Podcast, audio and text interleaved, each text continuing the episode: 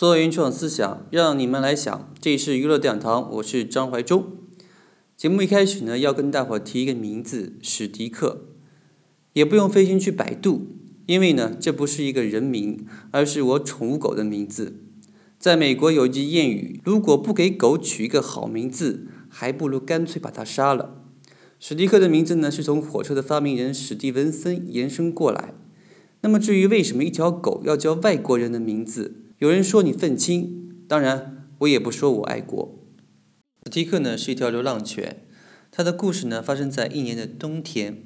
在我回家路上，我看见当时史迪克在车水马龙的马路两边来回乱窜，这是对于哪怕是一条成年犬也非常危险的事情。后来呢，我吃完晚饭正要回家，发现史迪克从路边跟着我，当时才意识到它可能是条流浪犬。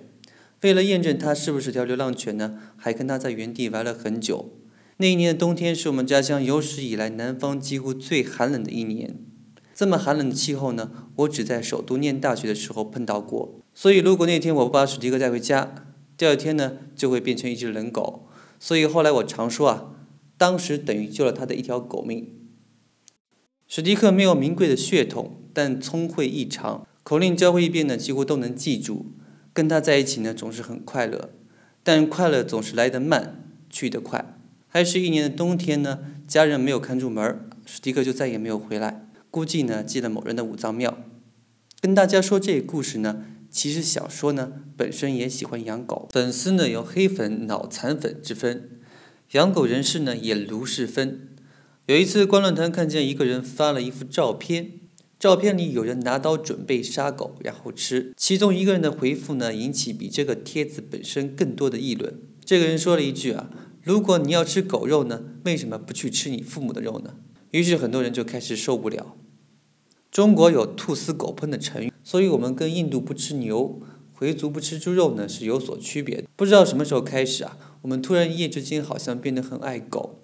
如果说这个世界上有哪个国家最爱狗，那就是几乎家家养狗的美国。但是在美国呢，人们也仅仅只是把狗当成好伙伴来对待，人跟狗还是分得非常清。简单点说吧，也没有把吃狗肉跟吃父母的肉等同起来。有些养狗人士对于卖狗吃狗肉的行为都异常的愤怒，很多人会奇怪他们离奇的愤怒究竟从何而来？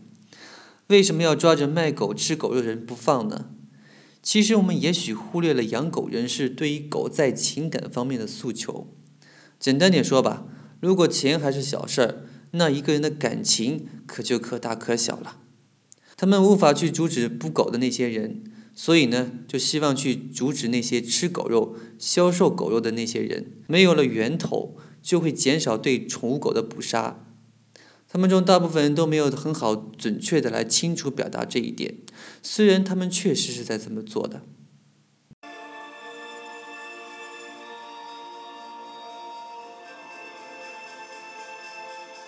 史蒂克离开我的那些日子里，我一直都很怀念他。有一次经过邻居家的门，从敞开的门里面看到他们家的母狗生了一窝小狗，其中有几只小狗无论从花纹还是颜色，跟我们家的史蒂克几乎一模一样。那一刻，我觉得史蒂克他并没有消失，他的生命以另一种形式在延续。这里是娱乐讲堂，我是张怀忠。我们下集再聊一聊吧。